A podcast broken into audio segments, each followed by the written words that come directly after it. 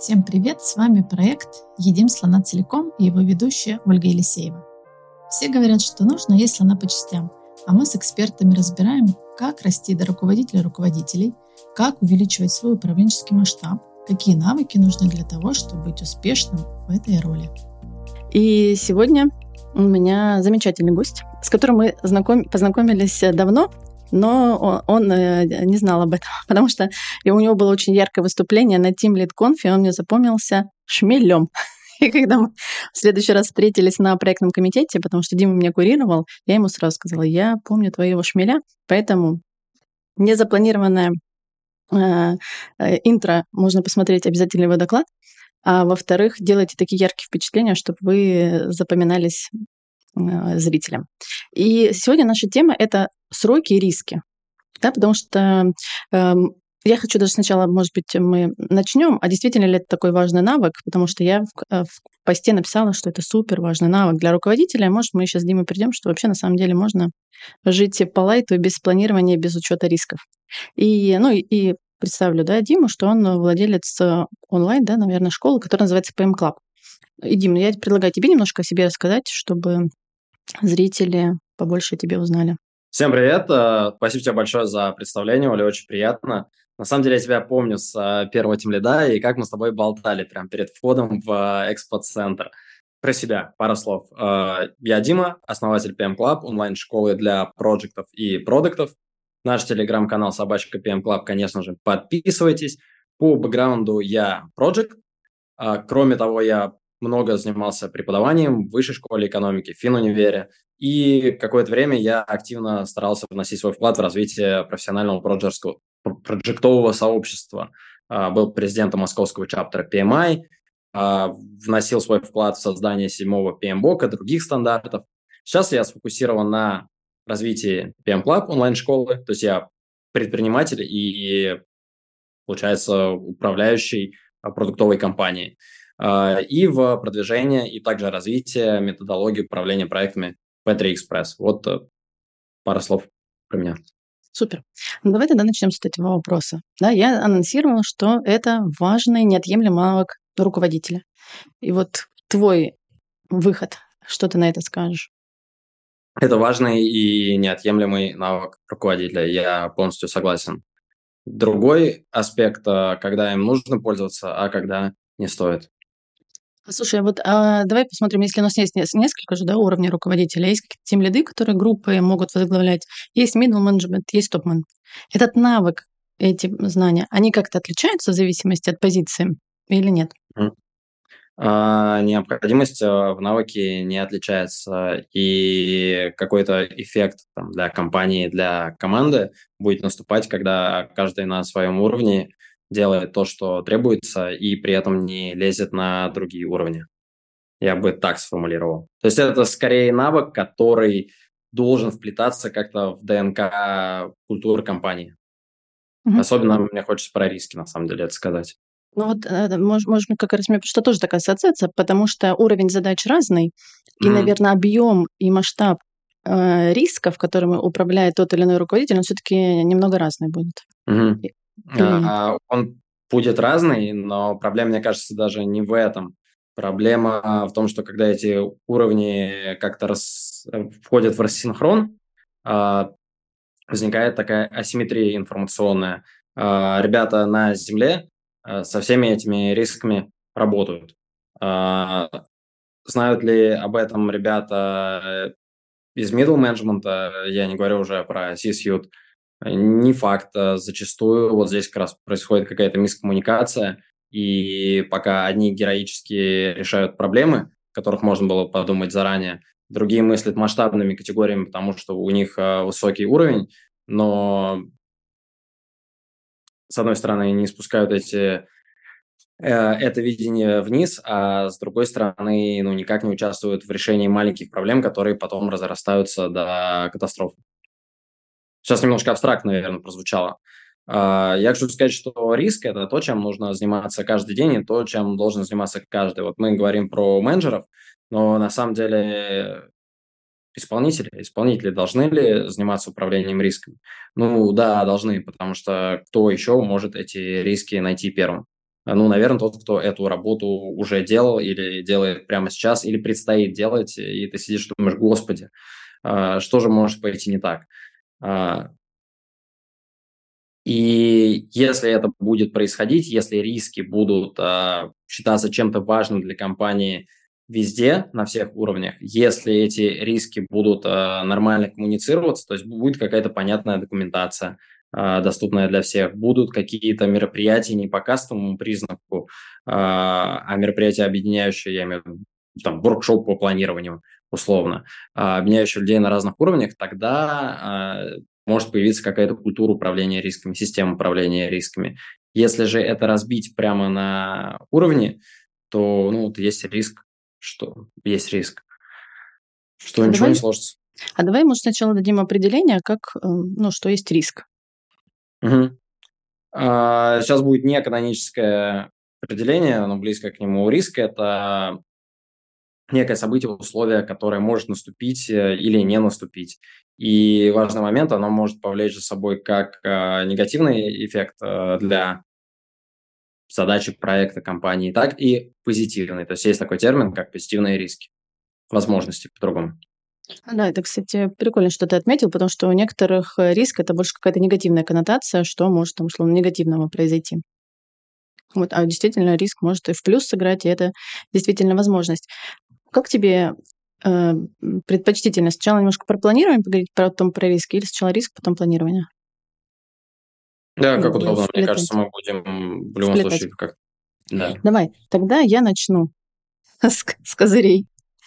Э, когда я разместила анонс нашего мероприятия, э, ну, у нас есть э, всем нам многим известным в IT да, Виталий, который сразу прокомментировал, да, и задал определенный вопрос. Давай сразу с него и, начнем.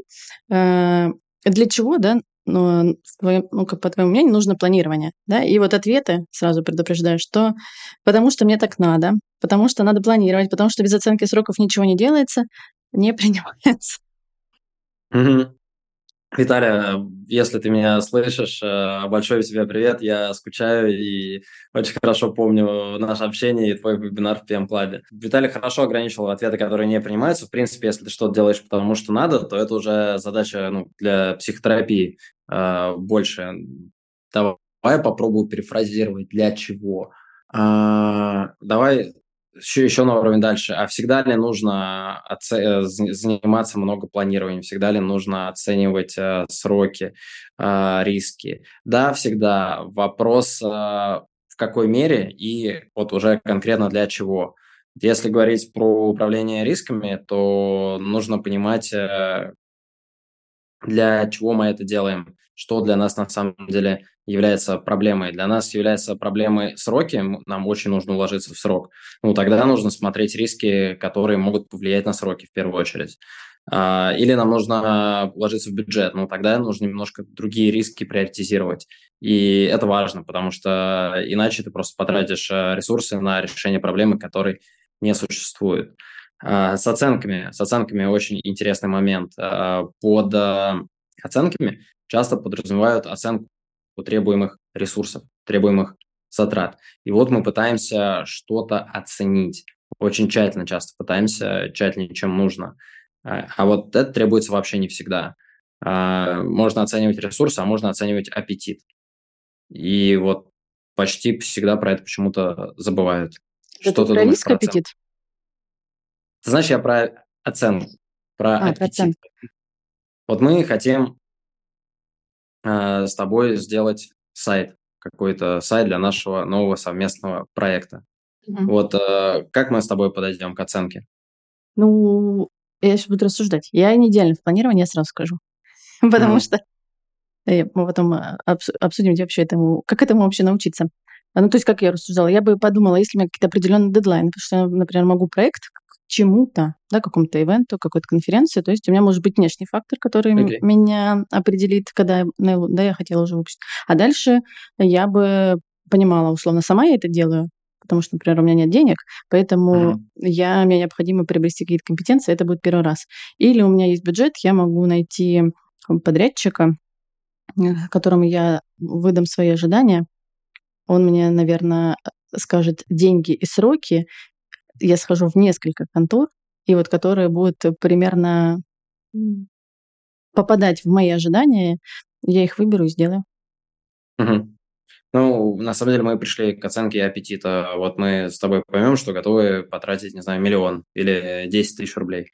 А, и от этого уже будем отталкиваться.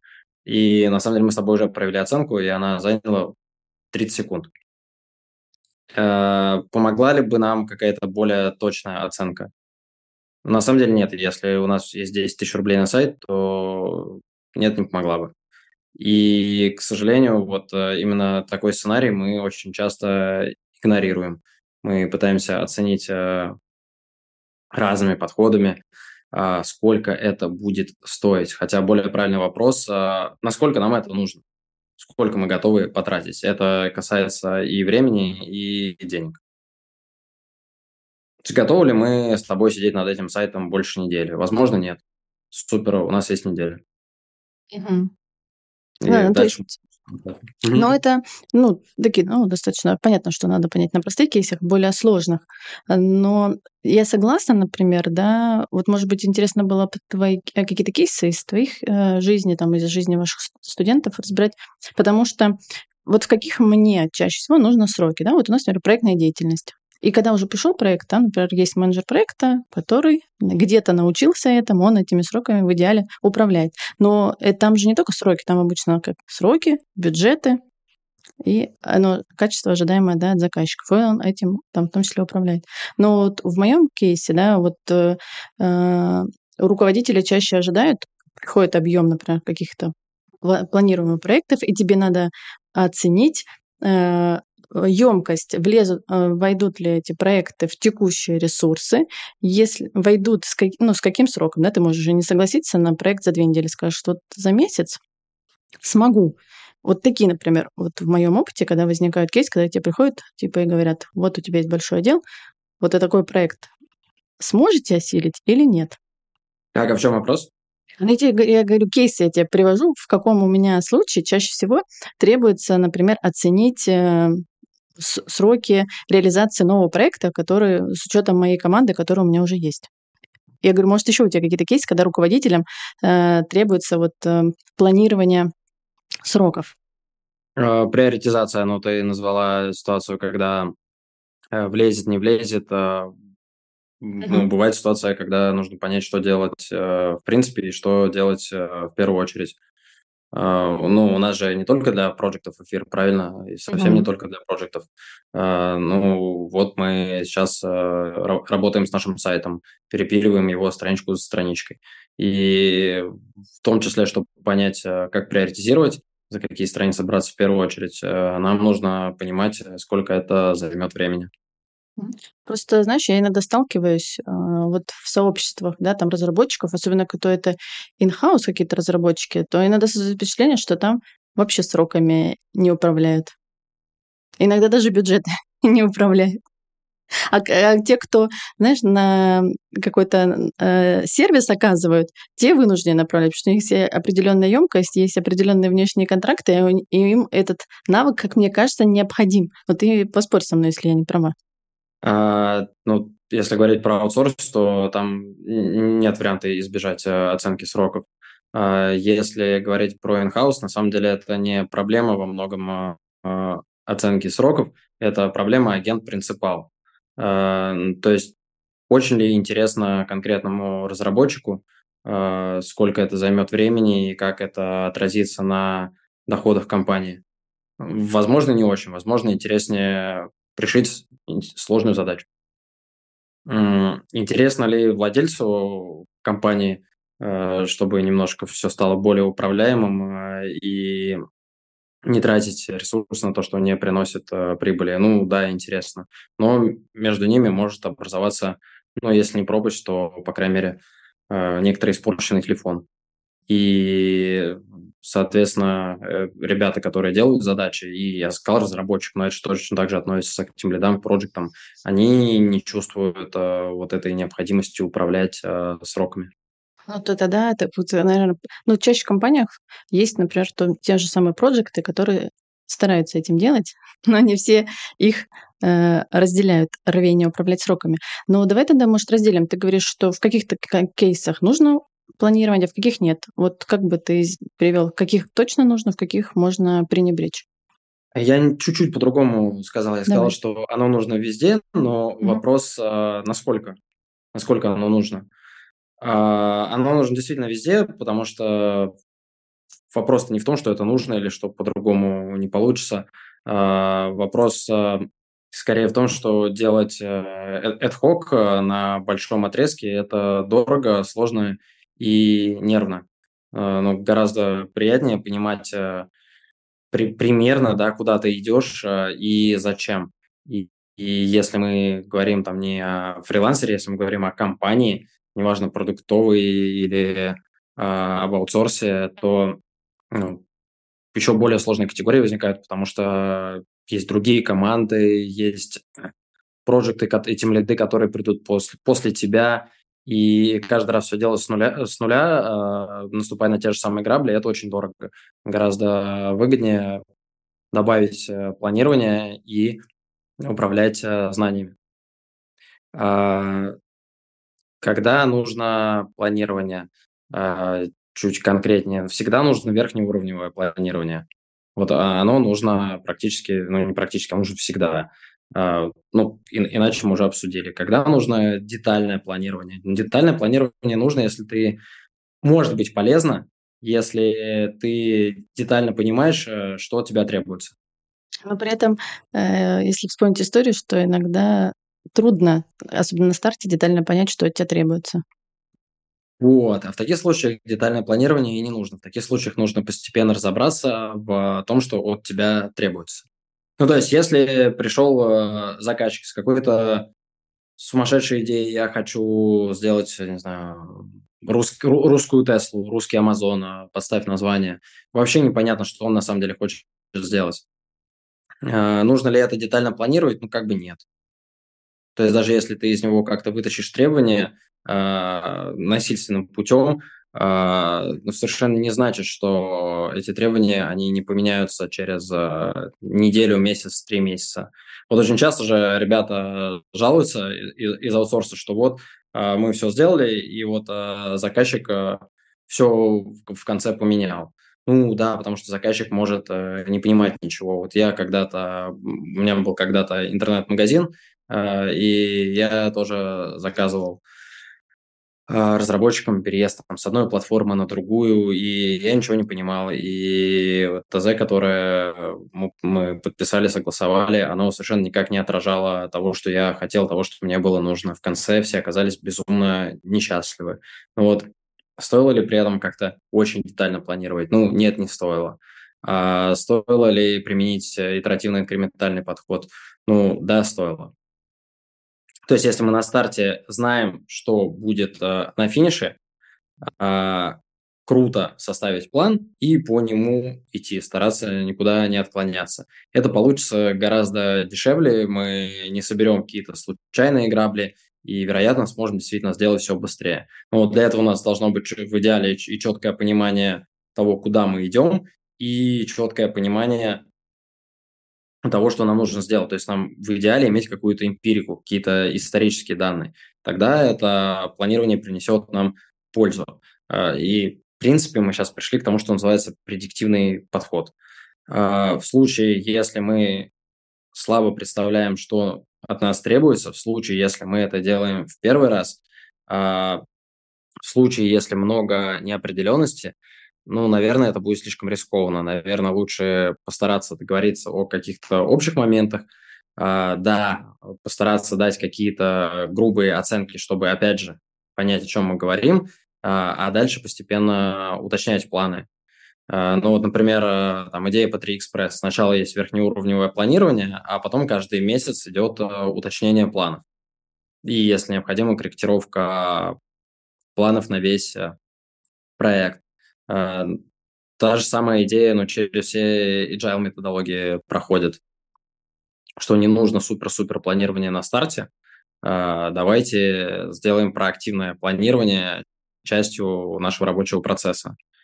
И на самом деле с этим не спорят какие-то более предиктивные методологии, ну, условно, более предиктивные, которые принято таким относить.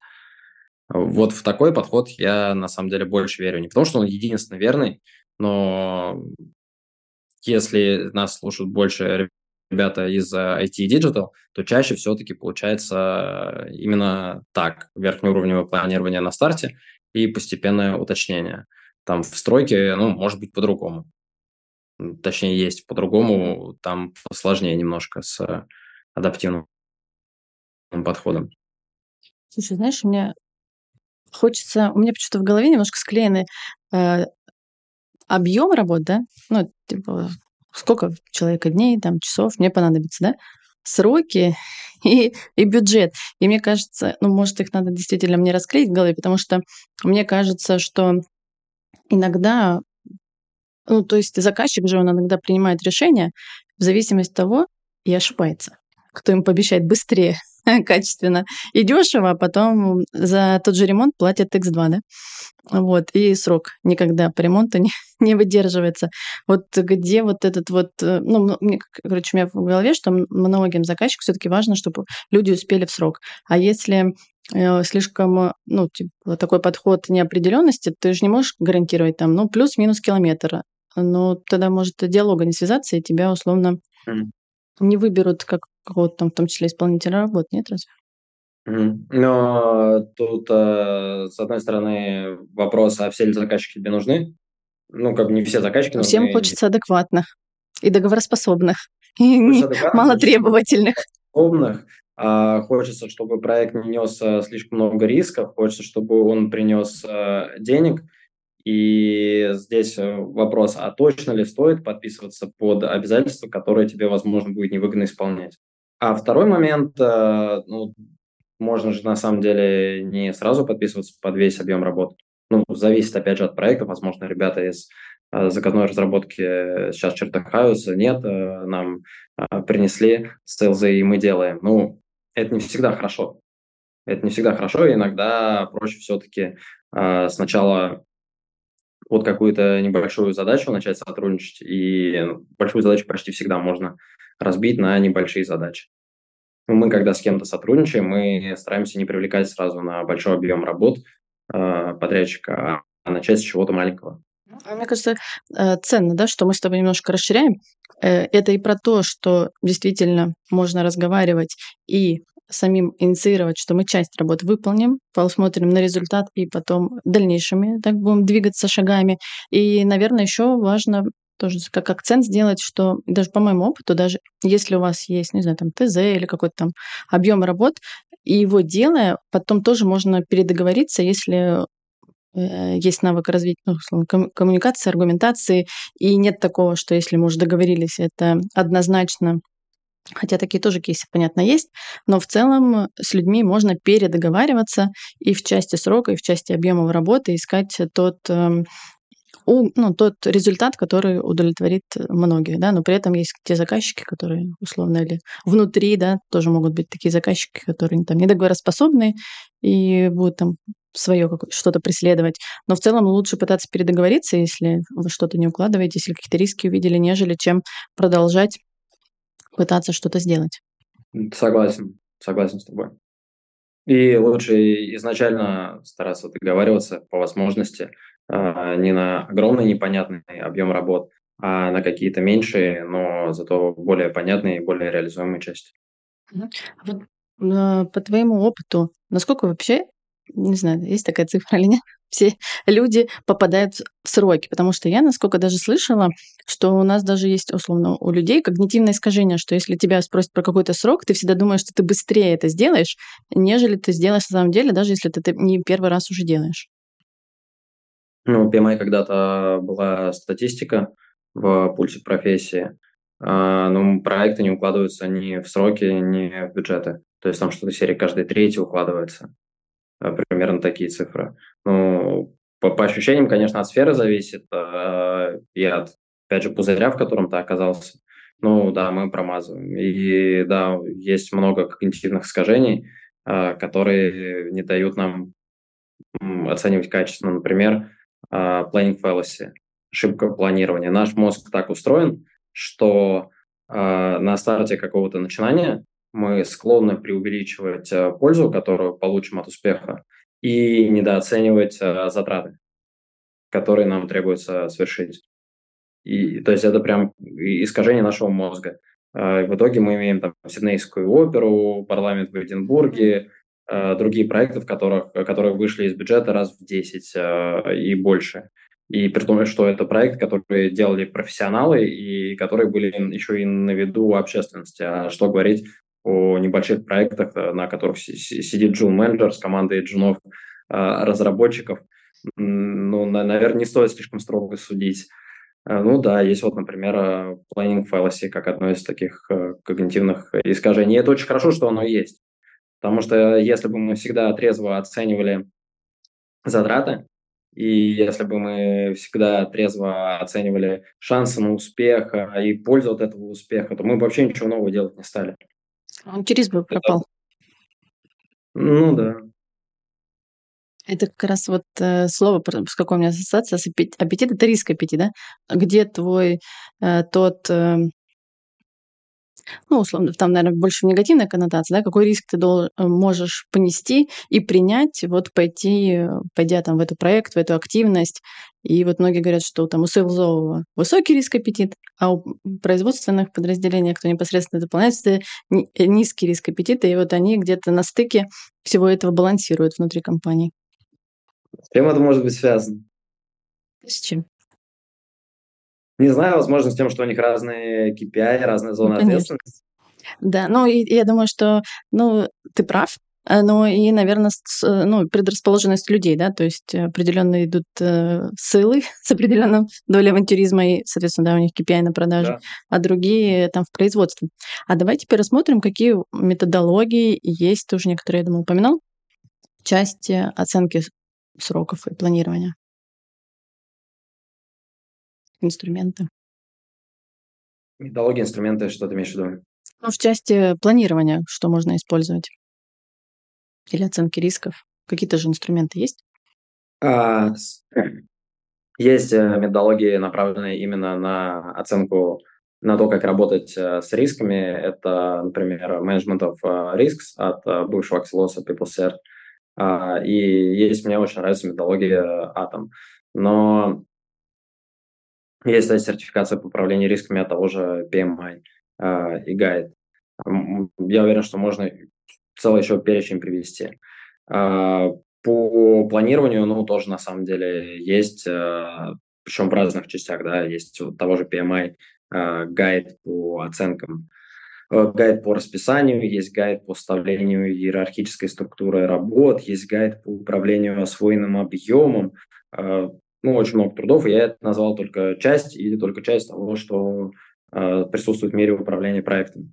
Конечно же, гораздо больше методологий, подходов, но на самом-то деле проблема в том, что мы часто ищем какое-то сложное решение, э, какое-то красивое, но сложное правильное решение, а по факту мы не делаем какие-то простые вещи, э, которые мы можем делать. И получается, что мы ну, не получаем никакого результата из-за этого. Mm-hmm. То есть есть э, возможности гораздо проще, не применяя э, каких-то слож, сложного ПО, сложных э, методологий, получить пользу от э, управления теми же самыми рисками. А можешь для наших слушателей раскрыть, с чего, при что это? С каких простых инструментов? Потому что ну, я, э, я понимаю, что вот проекты, да, есть даже специализация да, в университете, кто-то заканчивает про управление. Mm. Есть ну, действительно специализированный там курс обучения сертификации для проектов. Но не все руководители вышли из проектов. Да? Ну, далеко не все. Mm. И вот мне хочется ну, дать, дать какие-то вот простые шаги, которые да, ты действительно сказал, с чего можно начать. И вообще, как, эм, откуда этот навык э, рождается и как его приобрести. Вот мне хочется эту тему раскрыть. Угу. Давай сначала дам очень простой инструмент э, и очень красивый, э, который можно использовать совсем не будучи проектом, и изначально его не для проектов э, придумали. Давай. Этот инструмент называется диаграмма Исикавы. Изначально это вообще пришло из управления качеством. Диаграмма Исикавы, она же рыбья кость, mm-hmm. потому что она визуально похожа. Мы будем давать какие-то ссылочки потом? Да, я сделаю подборку, и мы ее опубликуем. Вот, можно дать подборку на нашу статью про диаграмму Исикавы, и там будет даже ссылка на шаблон, а, там, кажется, в Миро. Ты смотришь на проект, например, да, пусть это будет проект и ищешь источники рисков, вот крупными мазками. Там, команда, а, подрядчик, а, заказчик, пусть так, да? А потом уже эти источники рисков начинаешь э, наполнять содержимым, да, что может пойти не так с командой, там, недостаточно компетенций, а, кто-то уйдет в отпуск, команду переведут на другой проект, например. В чем прелесть этого инструмента? А, в том, что он очень хорошо провоцирует э, коллективную дискуссию. То есть его можно делать и вживую, можно делать и в онлайне, а, но в итоге него легко вовлечь команду, потому что ты вроде не с чистого листа начинаешь, да, то есть сначала находишь несколько источников, а дальше уже наполняешь. Это уже не чистый лист, с чистого листа сложно что-то придумать. А, вот, во-вторых, он э, очень хорош э, визуально. Ты смотришь и понимаешь, что происходит почему. Вот это очень э, там, простой инструмент для поиска рисков, который я всем всегда рекомендую. Я сейчас расскажу, можно историю, свой кейс. Мы э, с командой, ну, запускали первый раз, большую конференцию делали. Ну, то есть первый раз в жизни собралась команда, которая делала большую трехдневную конференцию. И ну, мы понимали, что да, это конференция, куда мы зовем много людей, и есть определенные там репутационный риск, который точно нужно не допустить. И, ну, мы тогда не Исикава использовали, но формат, условно, брейншторма, да, Исикава — это просто шаблон, через который ты можешь с командой. И у нас была череда встреч, мы их назвали э, очень интересно, что пойдет по бороде и прям брейнштормили на, вс- на всех уровнях, да, вот там на уровне инфраструктуры, на уровне там интернета, на уровне вдруг нас там задедосит или еще на уровне безопасности. То есть собрали стримы, а потом командами прям обсуждали, что может пойти не так, и дальше, конечно, думали, а что же мы с этим делали. И у нас родилась, условно, таблица. Это было э, когда это было не в 23-м, а в 22 году. Первый раз мы проводили. И мы, конечно же, рассмотрели, что вдруг у нас спикеры, ну, ковид, да, там заболеют. Mm-hmm. И самое смешное, что ни один спикер ковидом не заболел. Вот все были, но у нас был ведущий на все три дня. И на второй день мы в 12 ночи созванивались, потому что у него там кое-какие события произошли, и он на следующий день просто не смог выйти. И мы в 12 ночи созванивались и думали, а как нам теперь э, что делать, потому что у нас нет ведущего. Да, то есть такой риск мы не учли. На следующий год мы уже его учли, но, слава богу, нашего ведущего ничего не случилось. И вот мы в 12 ночи придумывали, что делать, но, слава богу, мы нашли выход, и третий день конференции нормально прошел. Ну, то есть это тоже такой вариант э, командного обсуждения. Мне кажется, просто такое название, что пойдет по бороде, оно дало ком- команде какую-то определенную свободу, такой авантюризм. И, в общем, мы все, что было в головах людей у нас, все ну, на стикерах записывали, потом э, группировали. И это тоже, наверное, такой элемент управления рисками. Ну, это отличный элемент управления рисками. На самом деле, вот я говорил про диаграмму Сикава, она мне нравится именно за счет того, что она способствует э, качественному мозговому штурму. И у меня она ассоциируется вот тоже история. В некоммерческом фонде мы тогда работали, и у нас были стены, на которых можно писать. И вот мы на всю стену нарисовали эту диаграмму Исикавы, и потом весь офис ходил и смотрел, и многие в свои проекты тоже забрали этот инструмент. Но да, мозговой штурм вот ты, правильно поняла, кстати, эту тему. Знаешь, какая одна из самых частых, э, знаешь, конечно, про, про проблема в, и в рисках, и в оценках. Она не в том, каким методом пользуемся, а в том, что сидит один тимлит или один проект и почему-то придумывает э, оценки за других людей. То есть он оценивает работу, которую никогда не делал, которую никогда не будет делать, Э, из-за которого на самом деле отвечать будет тоже не он. И вот это большая проблема. Чтобы оценки были качественными, чтобы риски действительно находились, нужно, чтобы этим э, занимались э, те, кто, соответственно, эту работу будет делать, те, кому они относятся. И сюда же, на самом деле, очень важно вот у каждого риска назначать ответственного. Вот ты рассказал, что вот вы потом перенесли в таблицу. А вот реестр рисков – это классный документ, его тоже можно не усложнять. Пусть там будет э, описание риска, описание меры реагирования какие-то, а, какая-то дополнительная информация, влияние, вероятность, но обязательно, обязательно в нем а, должен быть ответственный, потому что а, вот что часто наблюдал, нашли какой-то риск, и все молодцы, у нас есть новый риск, а дальше с ним что делать? Кто отвечает за наблюдение за этим риском, появится он, не появится, кто отвечает за реагирование на этот риск. И вот здесь вот в никуда риск уходит, так делать не нужно.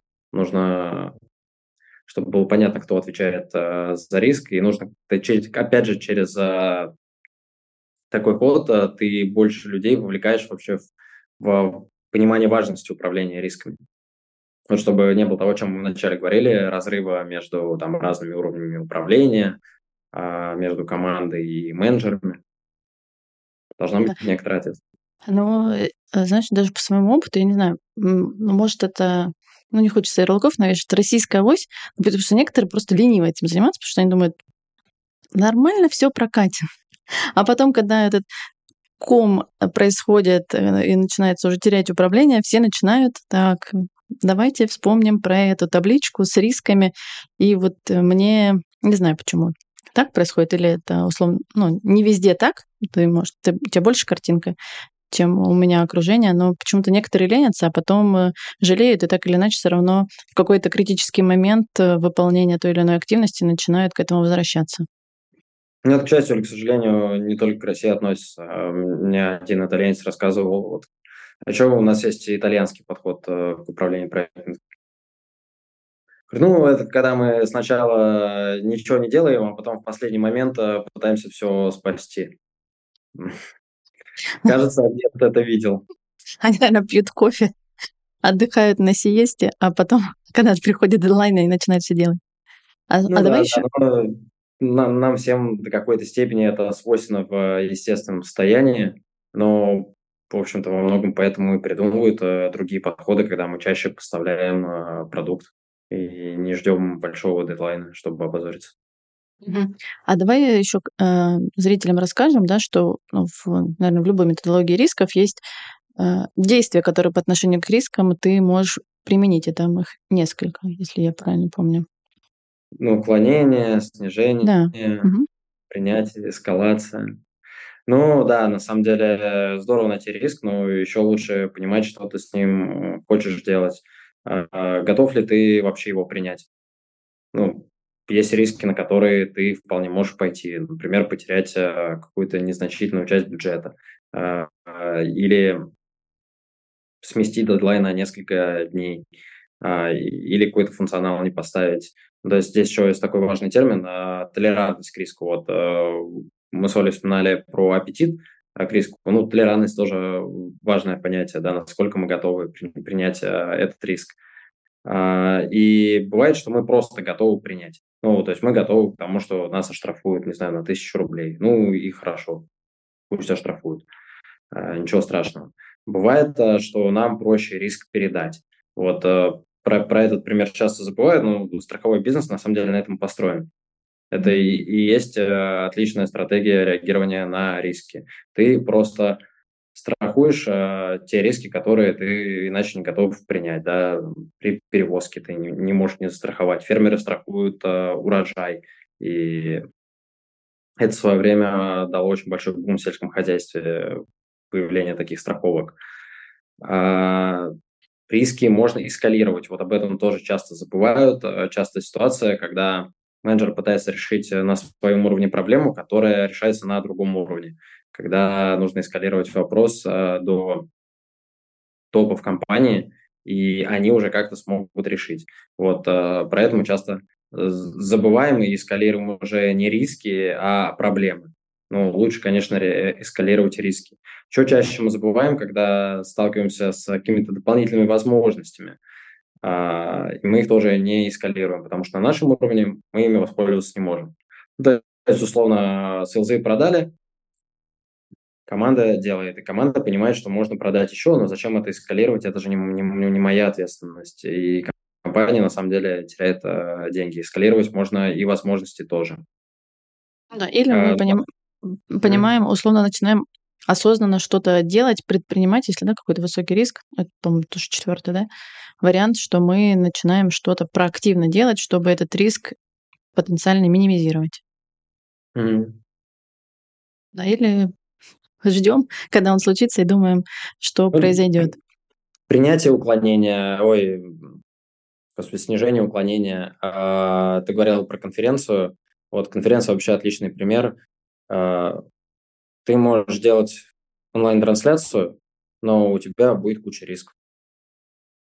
Либо ты можешь просто не делать онлайн-трансляции, и у тебя автоматически не будет риска э, того, что трансляция отвалится, у кого-то будет э, плохая связь, э, а жаловаться будут на тебя. Ну вот замечательная стратегия уклонения от риска. Ну, кстати, знаешь, самое ценное, что мы в прошлом году повторяли конференцию, и мы все равно это же скажем, такое упражнение делали, да, с учетом прошлого опыта. Mm-hmm. И у нас как раз была, что трансляция ляжет, и она у нас на самом деле легла в первые 15 минут. Ну, ее быстро восстановили в течение там, 15 минут, и дальше все прошло, и мы подумали, ну ладно, пусть это будет самый тот риск, который из всей большой таблички наш сработал, а больше ничего не будет. Вот. А Но а в вы... этот раз в этот раз у нас, в прошлый раз у нас, э, получается, ведущий со второго на третий день пал. Ну, так обстоятельства сложились. А в этом режиссер, который следил за всей трансляцией, и пришлось его помощнику первый раз в жизни стать на площадке режиссером, и он шикарно справился. А у вас есть запасные спикеры? Запасные. Ну, знаешь, я знаю, что в общей, э, многие конференции такое практикуют, и даже могут тебя осознанно позвать э, в состав, и если ты в этот раз не выступишь, ты входишь сразу гарантированно в состав следующей конференции. Мы не делали, мы, если что, выбирали что мы будем что-то растягивать, условно, или за счет коммуникации с зрителями, потому что у нас такая интерактивная, не так прям, что докладчик э, все время один сменяется другой там на сцене. То есть там определенный интерактив или еще что-то, что мы на уровне сценария будем что-то, какое-то другое действие делать. Угу. Ну, тоже вполне себе меры реагирования. А, я не раз просто наскочил на этот риск, а, когда докладчик отвалился вечером накануне. Э, я бы сказал, ночью. И в итоге меня спасла э, разница в часовых поясах. Я нашел в Сибири прекрасного mm-hmm. докладчика. Ну, да, ну это тоже так по факту. Э, ну, это ну, там не тема нашего эфира, но в целом это такой интересный способ. Но, знаешь, нам показалось, что некоторых это может демотивировать, что тебя в основной состав не взяли, ты вот на скамье запасных, да, когда это какая-то известная конференция, ну, в принципе, ты соглашаешься, потому что в следующую конференцию тебе обещают гарантированно взять в программу. А когда ты только там начинающая конференция, угу. то ну, некоторым, ну, не всем этим зайдет, поэтому мы решили так эм, не поступать, а вот э, искали, прорабатывали другие альтернативы. На самом деле мы с тобой, мне кажется, пришли еще к важному моменту, о котором можно поговорить, что риски, они бывают разные, и есть вот, условно, четыре типа рисков, да, неизвестные и неизвестные. И это катастрофа, это тот риск, о котором ты не мог догадаться вообще. Вот, например, у меня один знакомый делал проект в Африке, и там все было очень круто с управлением рисками, а, все моделировали, сильная команда, а потом на стройплощадку прибежали слоны, раскидали все оборудование и убежали в саванну. Вот это неизвестное и неизвестное. В их мире просто не было слонов э, на стройплощадке. Э, есть э, известные известные риски, полная противоположность. Это про, про то, что нужно условно делать бэкапы, э, иначе рано или поздно ты потеряешь данные. Это как бы уже не риск, это просто факт. Все об этом знают. Но есть же еще а, известное и неизвестное. И не, сейчас хочется запутаться, да. И, есть, собственно, риски, о которых мы можем догадаться, потому что они у кого-то уже встречались. Вот, например, риск докладчика, да, того, что докладчик не придет или что ведущий не придет. И очень важная задача управления рисками хорошего – э, не в том, чтобы все героически находить и решать, а в том, чтобы переводить э, постепенно риски из одной категории в другую. То есть ситуация с тем, что нужно делать бэкапы, она достаточно комфортна. Ты просто их делаешь, у тебя все хорошо.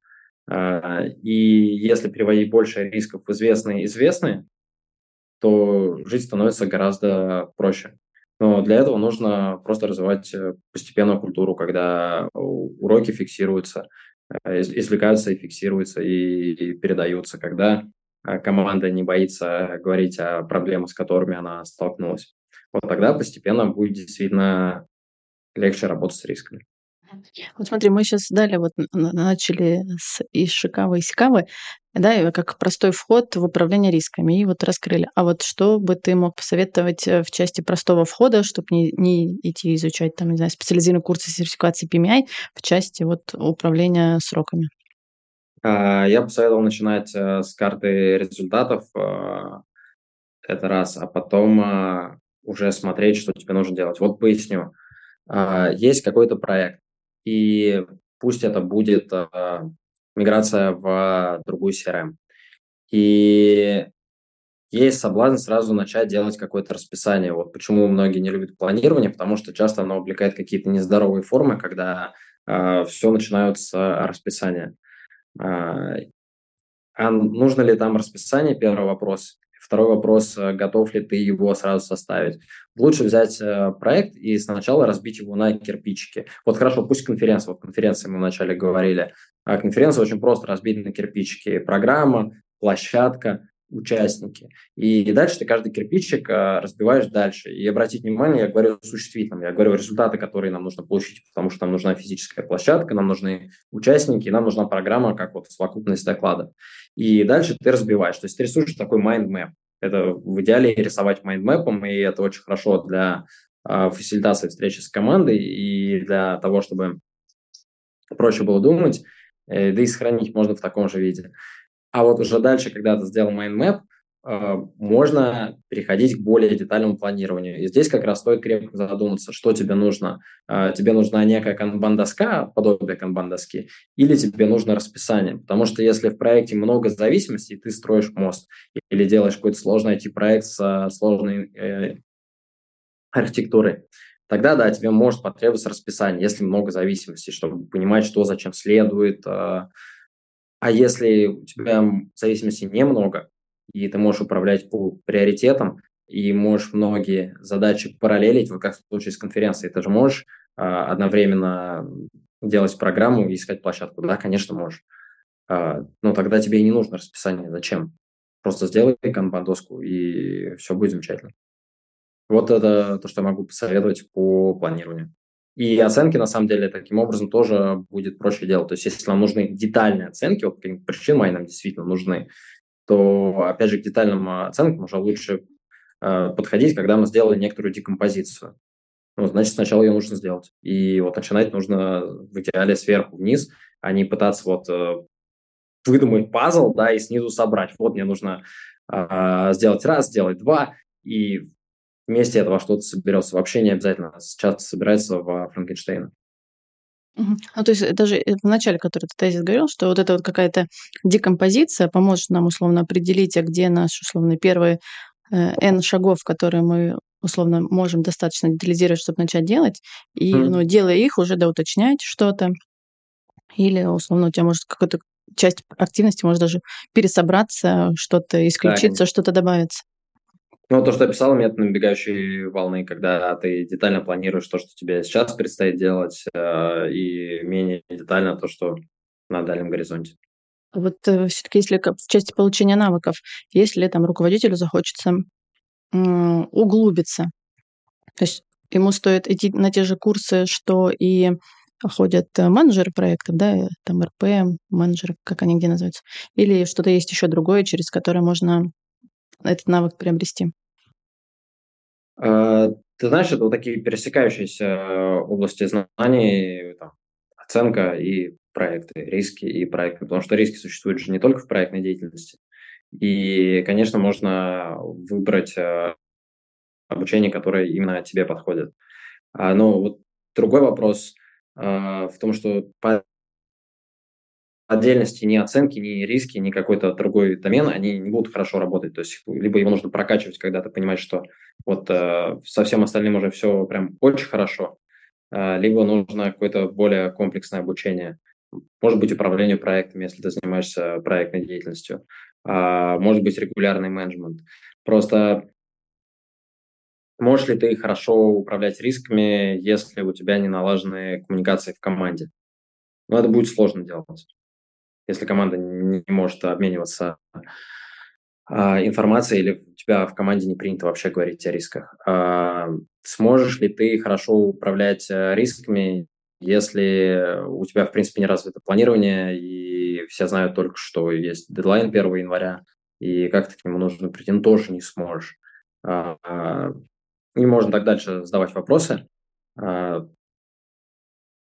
Я бы сказал, что управление риском и управления и оценки, это очень важно. И мы, например, сделали отдельные по ним курсы управления рисками и оценки. Но э, у нас, опять же, эти курсы часто приобретают в пакете с, с курсом общим по управлению проектами с P3 Express и уже проходит после общего курса. И тогда это действительно э, помогает, э, потому что все ложится в одну общую картинку. Ну, это, кстати, мой кейс.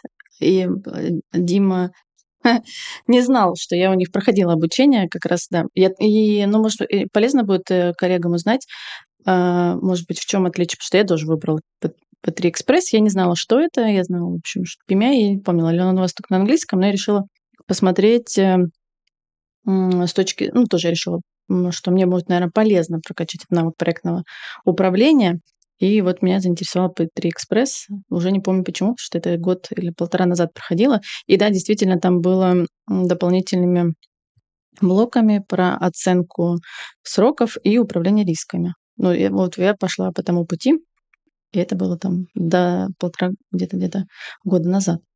Ну, и мне было полезно, да, то есть все равно, если при условии, что у нас есть менеджеры проектов, да, которые... При условии, что ты очень опытный руководитель, да, но и я вот в какой-то момент... Ну, я прочитаю, знаешь, вот есть риски. Ну, нет, наверное, да, чуть что-то я могу, но нет. И да, меня заинтересовало тогда я решила пройти, ну да, я, в общем, не менеджер проектов, но в части получения каких-то лучших практик, дополнительных знаний в части там, стартовых встреч, синхронизации, там, э, подведения итогов, там, промежуточных, э, конечных, как важно коммуницировать с заказчиком, с клиентом, слышать, слушать. То есть я считаю, что это ну, не было для меня точно лишним при условии там, какого-то своего бэкграунда. Поэтому рекомендую. Приходите, ребят. Приходите, ребят. Вот, но может, э, я же говорю, давай еще, может, немного времени осталось, разделим вот это P3 Express, да, есть, и PMI, да, по-моему, есть? Что? Методология от PMI? Да, ну и курсы есть разные, по-моему, или по одной методологии, и по другой. Вот ты бы как разделил, в каком случае э, какое изучать? А, есть много разных классных методологий, и я ни про какой из них э, плохо говорить не буду. А, их, наверное, правильнее будет разделить по, ну, рассматривать, исходя из ваших задач. А, есть P3 Express. Почему мне нравится P3 Express? Потому что э, он практика ориентирован. То есть если ваша задача пройти курс э, и научиться управлять проектами, супер. Если вы руководитель проектного офиса, и хотите выстроить проектное управление своей компании, супер, вы получите систему, которую можно а, раскатать на всю компанию достаточно быстро. А, если вы менеджер, не управляющий проектами, в смысле по должности, да, не, не руководитель проектов, просто менеджер, и вы понимаете, что да, у вас тоже есть проектные задачи, ну да, лучше взять курс по методологии пошаговой, да, пошаговой, практикоориентированной, где выжили всю воду и оставили то, что вам совсем необходимо, а, если это ваша задача.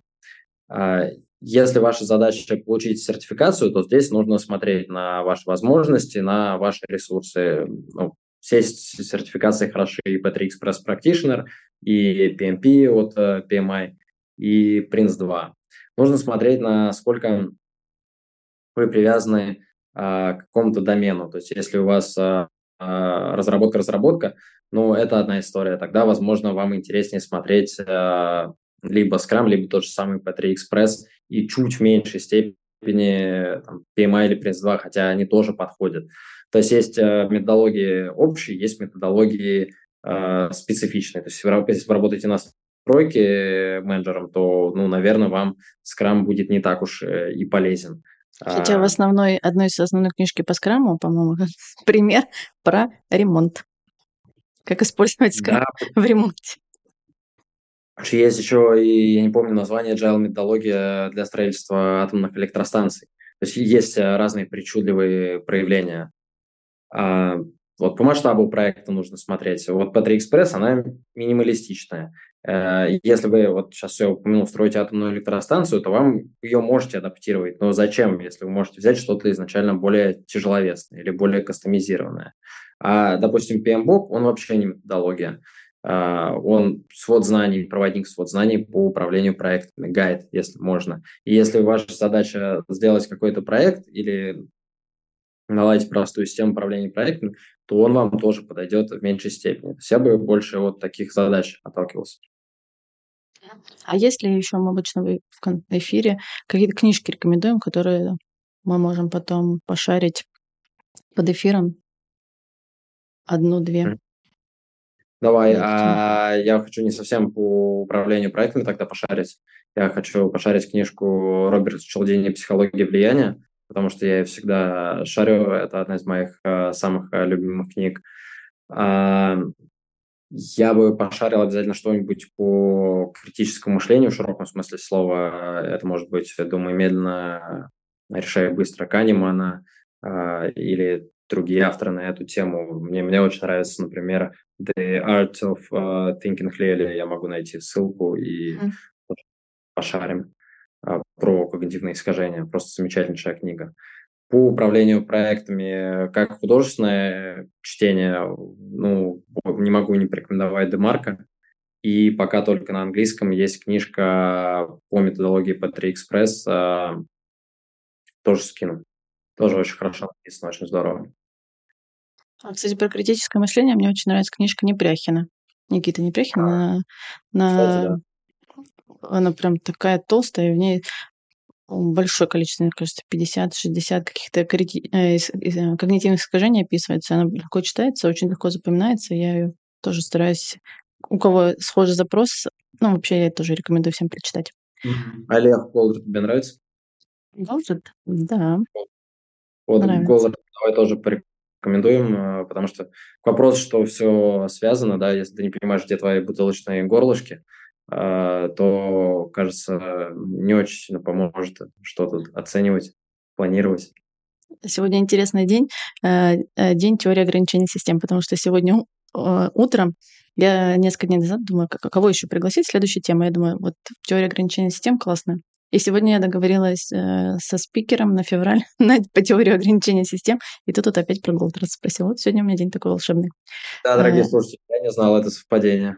Понятно, что мы э, в рамках одного часа не раскроем детально, там, не научим управлять рисками, там, оценивать сроки по проектам, но мы сегодня посвятили, что да, дали какую-то карту, нарисовали какие-то ручьи, океаны, я не знаю, горы, и, и дали даже мне достаточно, мне кажется, приличное количество инструментов, с которых можно начать. И это главное, чтобы э, зрители ушли с, как, с определенной пользой и дальше заинтересовались этой темой и могли в рамках своих за- задач ежедневных это решать. Потому что, знаешь, я еще что хочу добавить, не знаю, согласишься или нет, мы все время, да, в каждом эфире обсуждаем, как этот навык можно приобрести.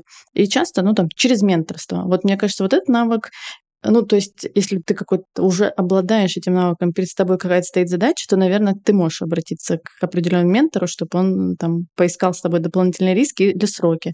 Но вот с нуля, мне кажется, ментор вряд ли этому обучит или нет. Или я не права? Знаешь, это очень интересный вопрос, когда даже не тебя это касается, когда команду нужно обучить э, э, давать э, нормальные оценки и находить риски. А, и ты знаешь, мой ответ, наверное, будет такой. А, давайте ошибаться. Вот э, мы часто переоцениваем. Очень-очень важно планирование, еще раз, очень важно планирование, и оценка на самом деле важна, и риски очень важны, и риски критически важны. Но давайте честно, прям совсем жестких дедлайнов, их не так много. Гораздо меньше, чем кажется. И, как говорила Оля, зачастую можно передоговориться. И рисков, которые вот прям черные лебеди и все провал, их тоже не так много.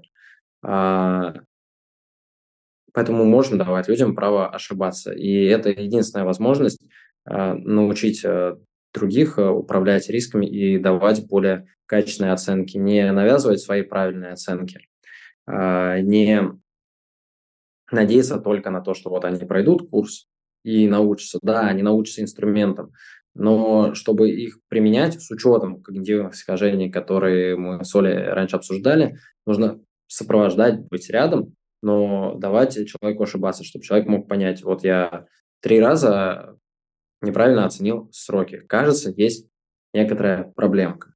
И тогда уже приходить к ее решению. У меня, кстати, недавно кейс на днях был, вот как раз мы с одним сотрудником примерно про такую тему, э, ну, про тайм-менеджмент, про сроки, да, все то же самое. И я ему как раз рассказала про это когнитивное искажение, я говорю, я не знаю, это, но мне кажется, у меня это работает, не знаю других, что вот когда ты все время за сокращаешь срок, то важно понять э, свой коэффициент. Да, у кого-то он 2, у кого-то π, у кого-то 1,2, и когда ты уже, если ты прям этим пошел в это и в это управляешь, что ты можешь примерно, наверное, не знаю, оценить, э, насколько ты в сроках э, не угадываешь, и вот пробовать свой коэффициент вычислить, применять его, и может он сработает. У меня у одной знакомой была целая табличка с э, ребятами из ее команды и коэффициентами. И, соответственно, формулой. Да, здесь срок умножается в два раза, здесь в три, здесь в полтора. Вот. Дальше еще один инструмент. Э, спасибо тебе, Дим, большое за то, что согласился прийти, рассказать э, о достаточно, мне кажется, важной, интересной теме, о которой, ну, к сожалению, не всех учат, да, не все изначально в душе проекты, которые любят там планировать, или у них это хорошо получается. И мы сегодня нашим слушателям и зрителям рассказали инструменты, с которых можно просто начать. И если есть необходимость продолжить, они теперь знают как минимум, какие есть методологии, и как минимум точно одну школу, в которую можно прийти. Приходите, ребята. Оль, спасибо тебе большое за эфир. Спасибо всем слушателям, кто был с нами до конца. Подписывайтесь на все социальные сети, проекты «Едим слона целиком». Растите в менеджменте осознанно, легко и с удовольствием.